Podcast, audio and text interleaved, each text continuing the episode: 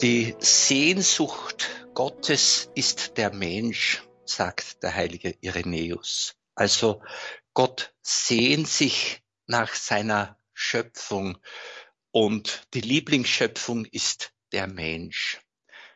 Ebenbild Gottes. Im tiefsten ganz die Sehnsucht nach Gemeinschaft, nach Liebe, nach Verbundenheit, nach Freude, nach Freiheit. Also der Mensch hat etwas von der Art Gottes in sich. Und genau das macht diese Gemeinschaft mit Gott möglich. Je persönlicher, desto besser. Also Gott sehnt sich nach den Menschen und der heilige Johannes vom Kreuz, ebenso wie Theresa aus dem Karmel, sagt, wenn der Mensch Gott sucht, soll er wissen, dass Gott ihn viel mehr sucht. Wann sucht der Mensch Gott? Er sucht Gott, wenn er merkt, eigentlich ist ihm mehr möglich im Leben, als bisher äh, erfahren wurde. Oder das bisherige genügt ihm nicht. Oder es gibt eine Sehnsucht nach einem Du heraus aus einer gewissen Einsamkeit. Oder auch die Spur Einsamkeit oder die Resteinsamkeit, die in der Seele des Menschen bleibt, obwohl er sehr gute Mitmenschen, sehr gute Freunde, sehr gute Beziehungen hat. Also zwischenmenschliche Beziehungen, auch gelungene Beziehungen, können eine gewisse Resteinsamkeit aus der Seele nicht herausnehmen. Und diese Art von Resteinsamkeit, können wir sagen, hat sich Gott reserviert. In diese möchte er selbst eintreten, in diese möchte er sich hineinschenken und dabei wissen wir, er ist ja bei uns. Er ist ja in uns. Und er ist uns vollkommen zugeneigt mit Erbarmen, mit Liebe, mit Hingabe. Aber es ist uns nicht so bewusst. Und das ist sozusagen unsere, unsere Herausforderung.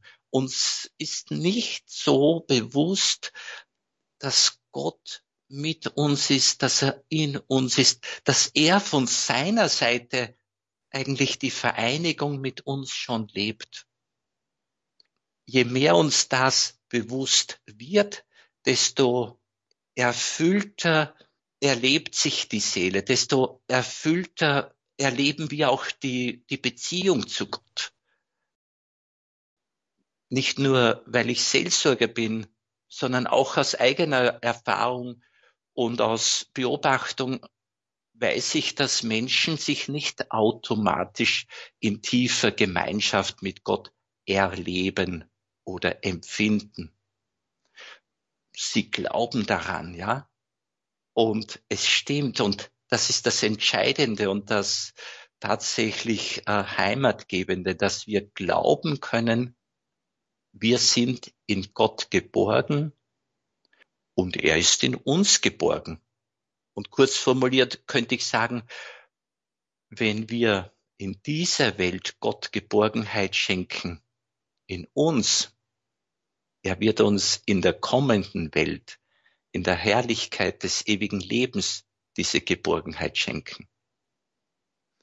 Also, wenn wir aus irgendwelchen menschlichen Gründen, und das sind berechtigte Gründe, Gott suchen, dann sucht er uns viel, viel mehr. Er sucht uns ja auch unabhängig von unserem Suchen. Wir sehnen uns nach Frieden, nach einem guten Miteinander unter den Menschen und merken, das gute Miteinander unter den Menschen wird umso leichter, je mehr sich die einzelnen Menschen bei Gott beheimatet wissen und irgendwie aus der Gemeinschaft mit Gott schon Frieden und Freude empfinden und sozusagen die Mitmenschen nicht mehr überfordern mit den Erwartungen.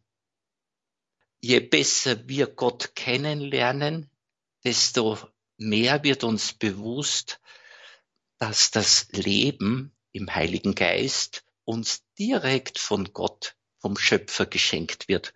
Und das entlastet, können wir sagen, die zwischenmenschlichen Beziehungen, die natürlich immer sehr gut sein sollen und auch umso besser werden, je mehr die Einzelnen, wie ich schon sagte, in Gott beheimatet sind. Also der Friede mit Gott macht Friede unter uns Menschen leichter möglich. Und wie schwer das den Menschen zu vermitteln ist, wie schwer das wir begreifen, zeigt ja die, die Zeit unmittelbar vor Ostern, dass sogar Jesus, der ganz großen Frieden in sich hatte aus der Gemeinschaft mit seinem Vater, mit unserem Vater, der ganz eins war mit seinem und unserem Vater, der die Liebe verwirklicht hat. Er ist nicht beliebt gewesen bei allen und er wurde eben gewaltsam verabschiedet. Auch wenn wir jetzt erfüllt sind mit der Liebe Gottes und wirklich die Liebe verwirklichen, heißt das nicht, dass sich andere Menschen mit uns leicht tun oder dass wir uns leicht tun mit den anderen Menschen. Und Jesus hat sich mit den Menschen nicht so leicht getan, so wie die Menschen sich mit ihm nicht leicht getan haben. Wir sehen, dass der Mensch, und das gilt jetzt für jeden Menschen, die Mutter Jesu können wir ausnehmen, aber für jeden Menschen gilt es, dass das Herz des Menschen erst begreifen muss, wie sehr es geliebt wird. Und wir können sagen, gesund geliebt werden will und soll, durch die Liebe Gottes gesund geliebt wird. Also, und im gesünder werden, wir tatsächlich auch gemeinschaftsfähig mit Gott. Immer tiefer. Und das Tröstende, das Schöne, das Erlösende ist, dass Gott seine Liebe uns schenkt in Jesus Christus ganz deutlich. Er schenkt uns seine Liebe auch schon in der Zeit, in der wir sozusagen die Liebe gar nicht annehmen können oder wollen und selbst noch gar nicht genügend offen sind dafür. Also seine Zuwendung ist schon da. Das ist das Schöne, auch wenn wir selbst das noch gar nicht so erwidern können, es bei uns noch nicht das Echo der Liebe gibt. Aber dazu haben wir ja den Weg des Wachsens, des Heilwerdens, des Erlöstwerdens in der Weise, dass die Erlösung erlebbar wird und an uns selbst aktualisiert wird, also an uns konkret wird. Wir wissen ja, dass alle Menschen erlöst sind. Und dass jetzt der Mensch und wiederum alle Menschen diese Erlösung auf sich beziehen sollen, annehmen sollen. Und derjenige, der es annimmt, soll dann es immer tiefer und persönlicher annehmen. Und das ist wiederum ein Weg. Also diese Erlöserliebe erreicht uns und wir sagen, wie schön, wie gut, ich kann, ich darf glauben und ich will glauben dann bin ich schon tief in der Gemeinschaft mit Gott. Aber es kann sein, dass noch nicht alle Bereiche meiner Person, meiner Existenz das so begreifen können und dass es vielleicht dort und da noch Skepsis, Widerstände gibt, Zurückhaltung gibt und so weiter. Das ist eben dann der Weg, den wir gehen. Die Gnade ist zu uns gekommen. Wir ergreifen die Gnade. Also wir sagen Ja zu ihr. Wir, wir nehmen sie an, wie der Saulus Paulus sie angenommen hat. Er sagt, ich ergreife, ich versuche Christus zu ergreifen, wie ich von ihm ergriffen worden bin. Also, und das ist schon ein längerer Prozess, dass wir das ganz für alle Bereiche des Lebens annehmen. Je persönlicher, desto besser. Die heilige Edith Stein sagt, dass es im Menschen selbst liegt, dieses Entscheidungsrecht, wie Gott eintreten darf, wie sehr er sich uns schenken kann. Edith Stein sagt, das Entscheidungsrecht über sich selbst steht der Seele zu.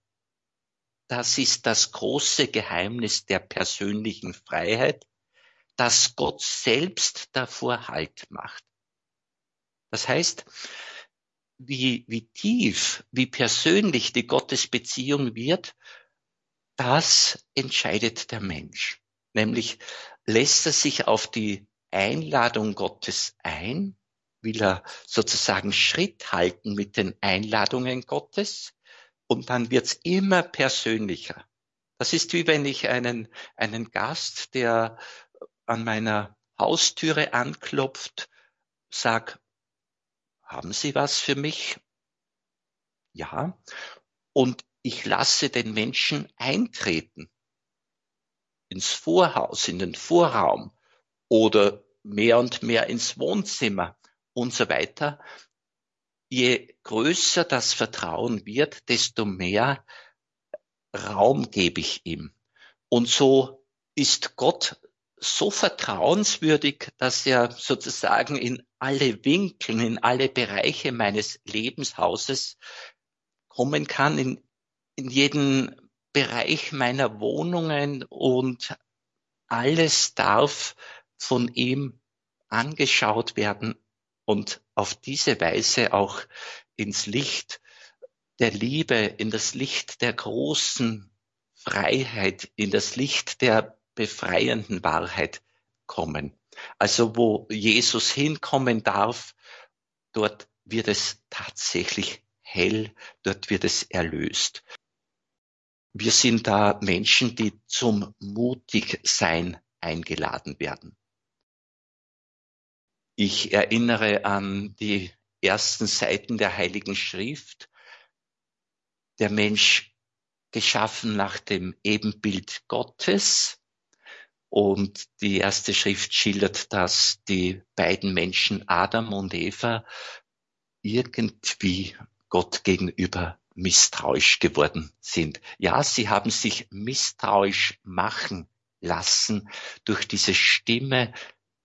Meint es Gott wirklich gut? Und hat er das wirklich so und so gesagt? Meint er das so? Wir wissen die Versuchung tritt an den Menschen heran.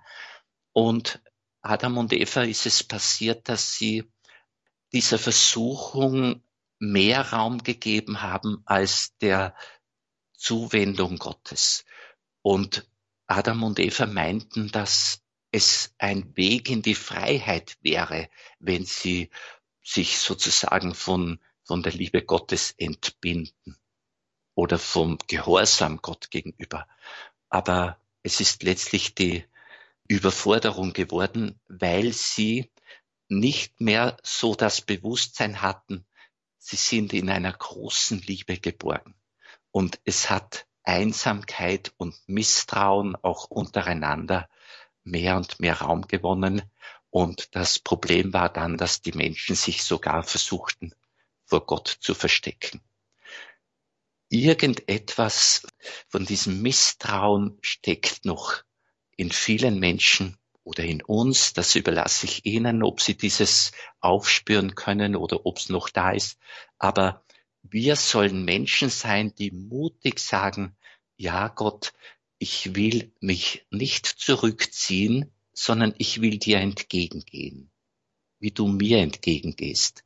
So wie Gott den Adam gerufen hat, wo bist du, dürfen auch wir rufen, Gott, wo bist du? Und auf diese Weise werden wir zueinander finden. Ich lade ein zu einer Musikpause und dass Sie mal so hinein lauschen und hinein meditieren in Ihre persönliche Biografie und auch in dieses Miteinander mit Gott.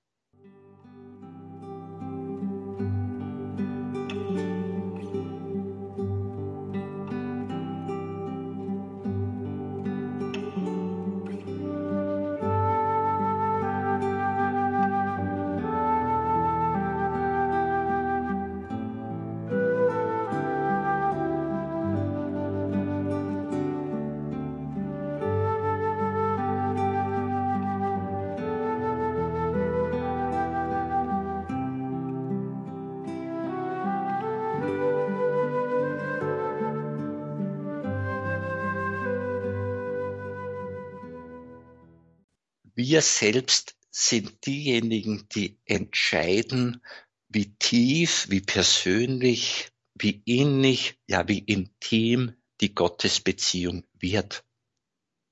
Und ich weiß natürlich schon, dass viele Hörerinnen und Hörer jetzt auch denken werden, ja natürlich, ich will's persönlich und tief, aber es will sich nicht so anspüren ich ringe um tiefe, vertrauensvolle Gottesbeziehung, aber es geht noch nicht so. Da möchte ich Sie ermutigen und beruhigen. Vertrauen Sie Ihrer Sehnsucht, vertrauen Sie auch äh, der Treue Gottes. Es wird Ihnen geschenkt. Es wird Ihnen dieses Erleben des tiefen Friedens von Gott selbst bereitet. Er ist ganz verlässlich, auch wenn vielleicht noch irgendwelche menschlichen, seelischen Verletzungen das Ganze überlagern und so ins Gewicht fallen, weil wir alle halt auch eine Unheilsgeschichte mehr oder weniger schmerzlich oder tragisch, traumatisierend erlebt haben. Und das kann uns das Wahrnehmen dieses Friedens und der inneren Freude schon erschweren.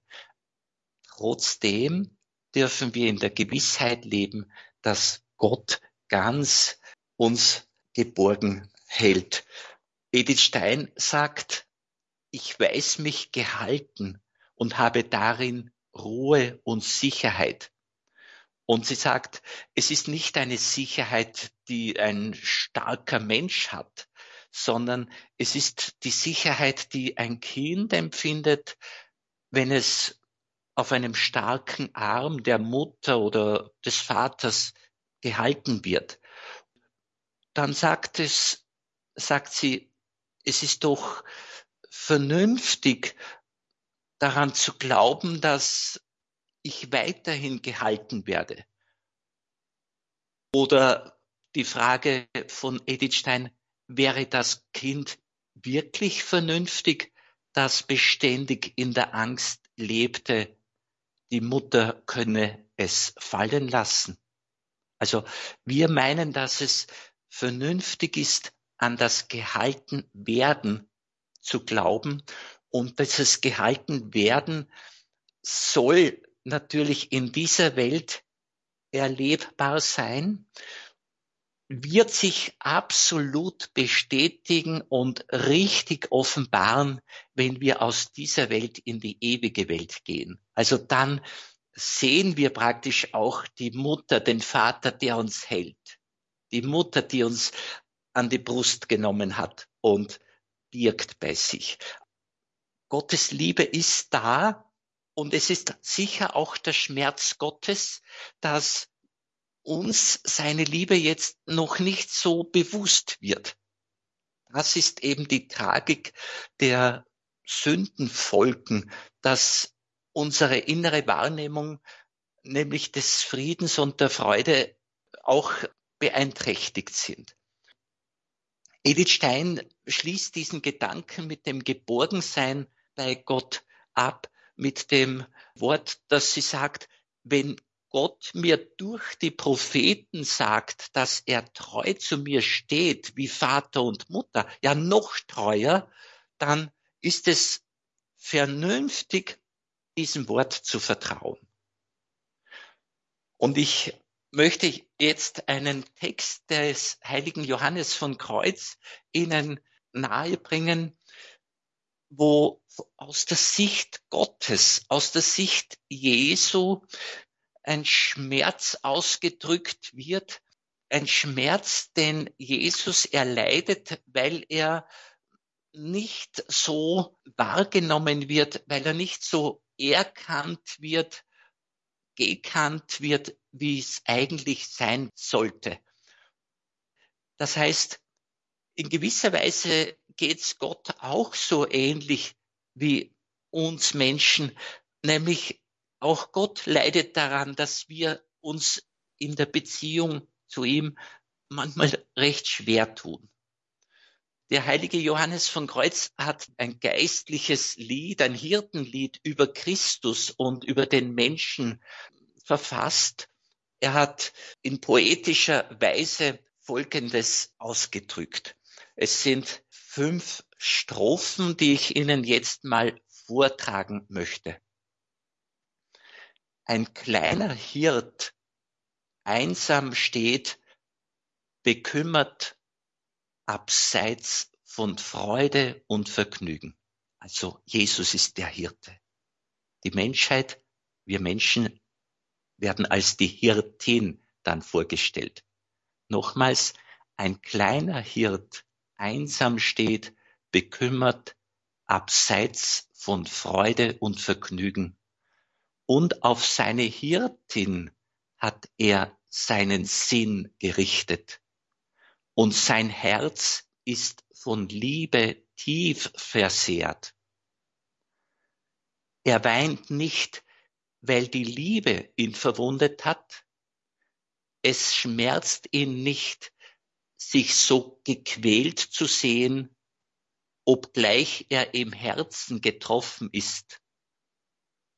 Er weint vielmehr, weil er denkt, er sei vergessen. Denn allein beim Gedanken, er sei vergessen von seiner schönen Hirtin, mit großem Schmerz lässt er sich in fremden Land misshandeln, das Herz von Liebe tief versehrt. Und es spricht der kleine Hirt, ach, unglückselig, wer sich von meiner Liebe abgewendet hat und sich meiner Gegenwart nicht erfreuen will. Und um seiner Liebe willen ist sein Herz tief versehrt. Und am Ende einer langen Zeit stieg er hinauf an einen Baum, wo er seine schönen Arme breitete und gestorben ist. An ihnen hangend das Herz von Liebe tief versehrt. Soweit der heilige Johannes von Kreuz.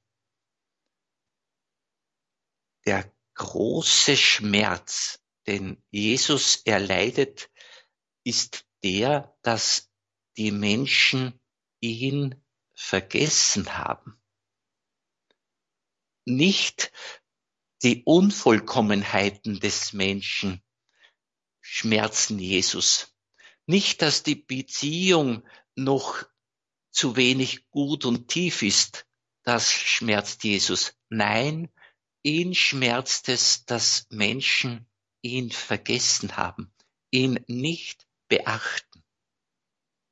Er weint nicht, weil die Liebe ihn verwundet hat. Es schmerzt ihn nicht, sich so gequält zu sehen.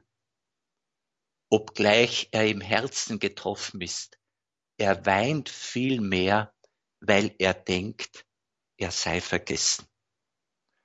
Liebe Hörerinnen, liebe Hörer, freuen Sie sich, dass Sie von sich aus eine Neigung, eine Sehnsucht haben, einen Wunsch haben, mit Jesus in tiefer Beziehung zu sein und versuchen Sie es auch mit einer gewissen Geduld zu ertragen, dass die Beziehungsqualität oder die Beziehungsintensität noch nicht so ist, wie wir es wollen. Und dass wir meint jetzt, wie Gott es will und wie ich, wie Sie, wie wir es wollen. Also es ist schmerzlich, dass die Beziehung noch nicht so tief ist. Aber es ist sehr schön, dass sie da ist und dass wir so zu Jesus gekommen sind. Und wenn die Beziehung noch nicht so ist, haben wir Geduld, haben wir Vertrauen, haben wir Glauben, es wird tiefer, es wird persönlicher.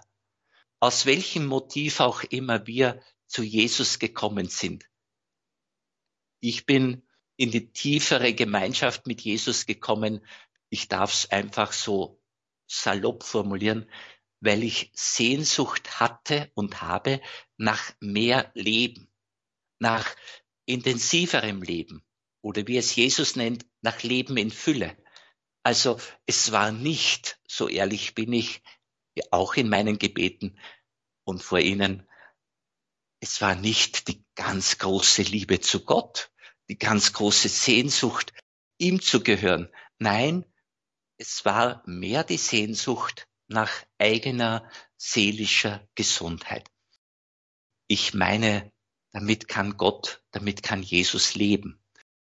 Jetzt wird es auch meine Erfahrung und ich wünsche und bete, dass es auch Ihre Erfahrung wird, dass diese Erfahrung, wir brauchen Gott mehr und mehr aus Dankbarkeit und aus Freude und aus Liebe wird zu einem Ich möchte mit Gott leben, weil er die Liebe ist und ich in der Gemeinschaft mit ihm selbst zum Liebenden werde und mein Leben soll ein einziges Dankeschön an Gott werden, ein Lobpreis Gottes, wie es die heilige Elisabeth von Duchamp, eine Karmelitin, genannt hat.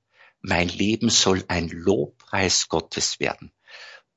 Ich möchte sehr herzlich einladen, dass Sie, liebe, liebe Hörerin, liebe Hörer, dass Sie anrufen und dass wir uns gemeinsam austauschen über diesen Weg zur tieferen, persönlicheren Beziehung zu Gott, dass wir uns austauschen über den Weg der Sehnsucht Gottes zu uns und unserer Sehnsucht zu Gott.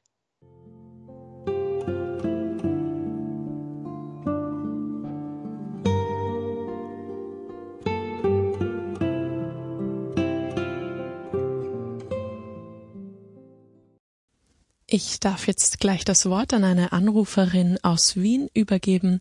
Sissi, bitteschön.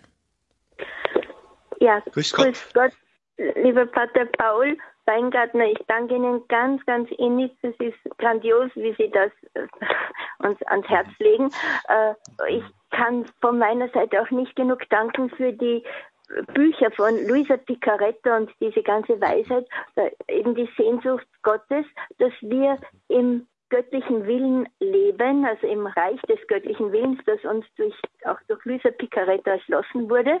Und zwar, ja. äh, es ist nicht, dass wir es können müssen, sondern nur die, je tiefer wir uns danach sehnen und mhm. unseren Willen Gott schenken, er macht dann den Rest. Und das ist ja. so faszinierend. Also ich brauche, ja, ich ja. muss es nur ganz ehrlich vom mhm. tiefsten Herzen immer wieder neu und dann genau. äh, drehe ich einfach den Spieß um und sage, so wie du dich sehnst. Also ich kann das gar nicht oder ich vereinige mich mit der Mutter Gottes, weil sagt auch Luisa Figaretto, ja. dreimal im Tag soll man sich der Mutter Gottes am Schoß setzen und bitten um einen Schluck vom göttlichen Willen und äh, mit ihr gemeinsam gehe ich dann zu Gott Vater und bitte, dass ich meinen Willen äh, ganz Gott Vater übergeben kann und umgekehrt mit Maria möchte ich dann Gottes Willen empfangen, so wie er sich sehnt, äh, dass ich seinen Willen, ja. aber ich will immer danke. umdrehen, wie er es ja, will. Danke vielmals für diese Bestätigung, für dieses schöne Zeugnis, weil ich höre schon heraus, dass das auch Ihre Praxis ist. Das heißt, dass Sie selbst es so verwirklichen und das ist schön. Also das Vertrauen, so groß es ist oder so klein, auf jeden Fall mit ganzem Vertrauen, wie, wie wir es haben, wollen wir uns Gott schenken. Besseres und Größeres können wir nicht tun und brauchen wir nicht tun. Gott, mein Leben gehört dir und du darfst alles neu gestalten, du darfst alles von mir haben und erwarten, was mir möglich ist. Und du selbst wirst es möglich machen. Ich danke Ihnen vielmals für Ihr schönes Zeugnis und für den Anruf. Gott segne Sie. Jetzt übergebe ich weiter in die Steiermark an Maria. Grüß Gott, Herr Pater Paul. Grüß Gott, Frau Maria. Ich möchte mich ganz, ganz herzlich bedanken für den wunderbaren Vortrag. Und ich möchte so von meiner Erfahrung sagen, dass, wie die kleine heilige Theresia sagt, dass man, dass Jesus viel mehr leidet unter dem Misstrauen, das man ihm gegenüber hat, als wir unseren von Sünden und Fehlern. Und das stärkt mich oft so in, in meinem Glauben und das hält mich auch davon ab, also mich vor Gott so schuldig zu fühlen, ja. weil ich weiß, ich bin trotz allem von seiner Liebe umgeben und angenommen und ich ja. bete immer um noch mehr Vertrauen zu ihm, viel, viel mehr Vertrauen. Schön.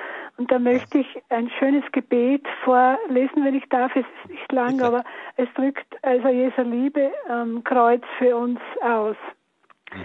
Im Angesicht des Kreuzes, o Thron des Königs, Rohgebälk am Wege aufgebaut, o König, der Herr Todeswelk auf seine Völker schaut. Noch keiner war uns je so nah, wie du es immer bist. Und such ich dich, du bist auch da, wenn's Nacht geworden ist. Audienz gibst du der ganzen Welt, die voll von Leid und Schuld, dein Haupt noch immer tiefer fällt, von unfassbarer Huld. Du hilfst, du hüllst dich tief ins Schweigen ein, sprichst nur durch Schmerz und Blut. Wie sind wir arm an Spitzereien, doch du, o Herr, wie gut. Das wollte Dankeschön. ich beitragen und möchte. Danke, Frau Maria. Ja, das ist ein ganz äh, äh, äh, inhaltsreiches, starkes Gebet, also sehr, sehr aktuell, genau. Das möchte ich auch betonen. Das Vertrauen ist das Größte, was wir anbieten können. Und Misstrauen wäre das ich habe es ja erwähnt auch, also Adam und Eva haben sich vor Gott versteckt. Wir wollen die anderen sein, die sagen, komm, Herr Jesus. So endet ja die Heilige Schrift. Maranatha, komm, Herr Jesus. Das heißt, wir wollen wieder die tiefe Gemeinschaft mit ihm. Wer so beten kann, also denen möchte ich gratulieren und danken. Frau Maria. Danke vielmals. Ja, Pater Paul, viel Segen ja. und Gnaden für weiteres Danke. Wirken im Weinberg des Herrn. Wiederhören. Dankeschön. Und wir beten füreinander und miteinander. Danke. Und als nächstes ist wieder aus Wien eine Hörerin in der Leitung, Hildegard. Bitteschön. Grüß Gott, Hallo. Frau Hildegard. Ja, ja grüß, grüß Gott, Gott, Herr Pater Paul. Ich freue mich, Sie zu hören. Darf ich ein bisschen was sagen, wie ich Gott erfahren kann? Ja. Ich habe kein leichtes Leben durch meine Blindheit und ich bin ganz allein. Mir war oft gar nicht gut, also habe kaum Mut gehabt mehr und Freude zum Leben. Dann habe ich angefangen, in die Stille zu gehen und Gott Zeit zu geben. Und das ist immer größer und größer geworden, dass ich Gott erfahren konnte. Jetzt darf ich Gott wenn ich in die Stille gehe, sofort seine Nähe erfahren. Da zeigt er mir, ich habe ein inneres Sehen bekommen, zeigt er mir sein Kreuz, wie er leidet am Kreuz. Und dann ist ein großes Herz zu sehen. Einmal fragte ich Jesus, was kann ich für dich tun? Sagte, liebe mich, liebe mich, liebe mich. Sehr schön. Ja, und das, Frau Hildegard, mit ganzem Herzen. Und, und wenn sich manche fühlen, als hätten sie wenig Liebe oder ein kleines Herz, na dann mit der wenigen Liebe oder mit dem kleinen Herz. Wir lieben. Und das, dieses von unserer Seite Ja sagen, dieses Ich will lieben, das ist wie eine geistige Nabelschnur, wo das es, der Geist Gottes, die Liebe Gottes zu uns rüberfließen kann. Oder wie eine Brücke, wo das rüberkommt von Gott zu uns. Also das ist der Türspalt, wo dann das Licht der Gnade eintreten kann. Und Sie haben sehr schön gesagt, bei Ihnen, so habe ich den Eindruck, war es eigentlich auch persönliche Not, Hilfsbedürftigkeit und, und Sie haben sich an Gott gewandt und in dieser Hinwendung zu Gott im Laufe der Zeit haben sie Gott besser kennengelernt oder er konnte sich ihnen auch offenbaren, wie wir theologisch formulieren. Ja. Es ja. ist für mich gar nicht mehr schwierig, eine tiefe ja. Verbindung mit Gott zu haben. Wenn ich Zeit nehme zum Gebet, ist er sofort da. Es ist wirklich wie eine Umarmung. Ja, schön. Danke, Frau Hildegard. Und das ist sehr, sehr ermutigend, so meine ich, für viele äh, Neueinsteiger ins Reich Gottes in der Nachfolge Jesu, dass wir denen nämlich sagen dürfen, dieses in der Gegenwart Gottes Leben wird immer leichter, also dieses Bewusstsein trotz der Herausforderungen und Schwierigkeiten und vielleicht auch noch trotz der seelischen Verwundungen, die uns noch so, so strapazieren und so belasten. Aber die Beziehung ist da und das ist das Schöne. Frau Hildegard, danke vielmals für den Beitrag. Begrüßen darf ich jetzt in der Sendung Alois. Grüß Gott, Hallo. Alois. Grüß Gott, Herr Walter Paul. Eine Frage bitte. Äh, ja. Das, das wollte, wollte, ich eigentlich schon öfters fragen bei, bei Sendungen. Ja. Und jetzt bin ich zu Ihnen gekommen. Und zwar, Edith Stein oder viele Heilige waren in einem Orden, nicht? Ja. Und auch jetzt Leute, die in der, in der Pension sind und Leute, die immer im Krankenbett sein müssen, die, die können sich äh, irgendwie, es bleibt ihnen ja gar nichts anderes übrig, als dass sie sagen, ich, ich lasse mich ganz fallen und ich gebe mich ganz Jesus und ich und und und und. Aber Leute, die voll im Berufs, die, die sich einen Beruf aufbauen wollen, die, die, die eine Familie gründen wollen, die sind doch völlig gefordert von den alltäglichen Stress, Alois, äh, danke. Ich glaube, ich verstehe. Äh, ja? Wir, wir zwei sind ja eh, wir zwei sind ja per Du, das können wir schon ja. und das wage ich dann ja. auch am Radio zu sagen. Aber danke für diese sehr, sehr gute Frage. Und ich äh, greife eine Formulierung auf von dir, die, wo du gesagt hast, also zum Beispiel die Bettlägerigen oder die, sagen wir, nicht mehr im Berufsleben Seienden äh, oder die Leidenden, sozusagen du hast gemeint, die können gar nicht anders. Die, äh, die das würde ich nicht unterstreichen. Das würde nicht unterstreichen, weil die könnten schon auch noch anders. Der Vorteil, wenn ich so sagen kann, und ich glaube, den siehst du auch, äh, ist, dass sie rein vom Zeitvolumen sich leichter tun. Das könnte mal so angenommen werden. Aber es ist nicht automatisch, dass ein Mensch, dem es nicht gut geht, dass er sich Gott zuwendet, sich Gott anvertraut, dass er bei der Türe Gottes sozusagen anklopft und, und bittet und empfängt. Also das ist nicht so selbstverständlich. Das ist einmal das eine. Und der zweites, dass die Menschen, die sozusagen äh, mit jungen äh, Familien, Leben zu tun haben, im Beruf voll eingespannt sind, sich sozusagen das Nest noch einrichten müssen und so weiter, die so voll beschäftigt sein. Diese haben es, so sagtest du, schwerer als zum Beispiel die Ordensleute. Ich glaube, so habe ich dich verstanden. Und ich möchte denen, die es eben schwerer haben, auch Mut machen. Und eine Lieblingsformulierung von mir ist, dass ich sage, Jesus ist Sackgassenexperte.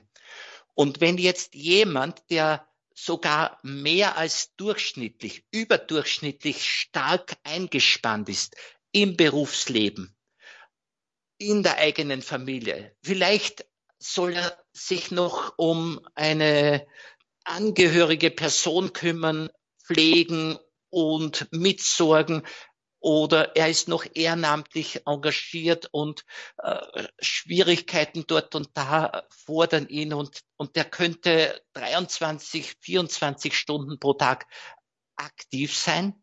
Wenn der zwischendurch, wenn die Ampel rot geschaltet hat und er hat jetzt 35 Sekunden zu warten. Und es kommt ihm der Gedanke, Gott, schau auf uns, schau auf mich. Und ich möchte mit dir zusammenwirken, dann ist das ein sehr gutes Beten, das bei Gott ankommt, das von Gott gehört wird. Auch wenn sich das Alltagsleben jetzt nicht automatisch innerhalb von wenigen Stunden oder Tagen ändert, aber er soll wissen, dass sein Gebet ankommt. Und wenn es nur 30 Sekunden pro Tag sind, sobald es ehrlich ist, kommt es bei Gott an, hundertprozentig. Und wir beten alle so ehrlich und so gut und so persönlich wir kennen.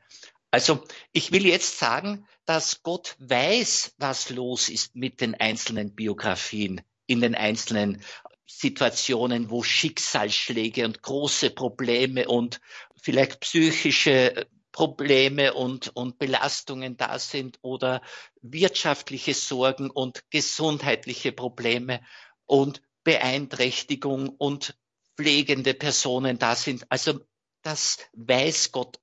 Ich bin überzeugt, ein Gedanke an Gott ist da schon ein ganz tiefes Beten. Früher haben wir gesagt, in Gottes Namen gehen wir den Tag an. Also man könnte es in Dialekt sagen.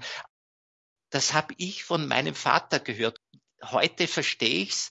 Der hat auf seine Weise das Tagesgeschehen in die Hände Gottes gelegt. Konnte ich mich ein bisschen ausdrücken und konnte ich ein bisschen verstanden werden, Alois? Ich habe verstanden, ja. Äh, natürlich die Eltern und die Kinder und das und die und die Chefs und die das ist halt, da gibt es halt sehr große Unterschiede, nicht? Ja, absolut. Zum Beispiel, ich war in meiner Jugendzeit sehr, sehr engagiert und zwar nicht nur mit, mit frommen Themen, sondern mit ja, Berufsarbeit und so weiter. Und das Schöne ist, Gott holt den Menschen dort ab, wo er ist. Und das ist ja das Schöne, Jesus geht zu den Menschen und er folgt auch darf ich mal sagen, dem schwersten Sünder nach, klopft dann an seiner Herzenstür. Ja, ja. Und wenn der Mensch öffnet, kann er eintreten und dann beginnt der Mensch Jesus nachzufolgen. Das heißt, Jesus geht jeden Menschen nach und er möchte jeden in die tiefe Gemeinschaft holen mit ihm. Und die tiefe Gemeinschaft, das habe ich ganz einleitend gesagt, ist ja von Seiten Gottes da, auch wenn der Mensch das noch nicht so wahrnehmen kann. Damit möchte ich zusammenfassen, auch wenn wir es noch nicht so empfinden, diese tiefe Gemeinschaft, von Seiten Gottes ist sie da. Wenn wir sagen, Gott danke, ich bin bei dir geborgen, ist es wunderbar. Und ich schließe jetzt ab mit, mit zwei Bildern, die ich als Jugendlicher so im Kopf hatte, wie wenn ich als kleines Kind, das ist Bild Nummer eins, auf einem großen Schiff, auf einem großen Flugzeugträger, der 350 Meter lang ist und 80 Meter breit ist, wie wenn ich als kleines Kind da herumspaziere, wenn ich mal stolpere, falle ich nicht ins Wasser, falle ich nicht ins Meer. Ich bin geborgen. Ein zweites Bild. Als Kind habe ich auch die Flugzeuge gesehen und dachte, wenn da eine Person im Flugzeug unterwegs ist, den Gang geht und stolpert und stürzt, es bleibt im Flugzeug. Und so ist jeder Mensch in Gott geborgen, sobald er sagt, Gott, mein Leben gehört dir. Dankeschön. Jetzt darf Danke. ich zum Schluss auch noch an die Traude aus Niederösterreich übergeben. Grüß Gott. Ja, ich bin so froh über Ihren Vortrag und die Aussagen. Ich wollte nur dazu sagen, auch dass meine Erfahrung ist, Sie haben auch das erwähnt, das Leben in Fülle. Und für mich ja. bedeutet das dann aus ganzem Herzen äh, lieben zu können. Und diese Liebe kann aber auch nur Gott annehmen, weil er jeden feinsten Gedanken, jede Empfindung von uns wahrnimmt. Sehr und schön, genau. Kann verschmelzen mit seiner Liebe, weil er sich nach unserer Liebe sehnt und er uns seine Liebe ja entgegenbringt. Und das Tröstliche ist noch für mich, dass ich eben, wie eine Dame auch gesagt hat, dass der Herr zu ihr sagt, liebe mich, liebe mich. Und das ist meine Freude, dass Gott ja, Wert so legt auf meine Liebe und ja. ich, auch indem ich meine Liebe ihm gebe, für die anderen. Er wird sie auch ja. für alle verwenden, die in meinem Umkreis sind oder wer immer, so dass diese Liebe, die ich direkt an ihn richte, den anderen auch zugutekommt. Darf ich glauben, würden Sehr Sie sagen? Schön. Absolut, gebe ich Ihnen vollkommen recht. Ich stimme dazu und stimme ein. Ja, genau. Wunderbar. Wir brauchen nichts Größeres tun als Gott, meine Liebe oder mein Leben gehört dir. Und das kann jetzt im Bild gesprochen diese Hingabe eines Kindes sein oder eines 80-jährigen reifen Menschen oder eines 40-jährigen, der gerade so das Leben noch besser entdeckt etc.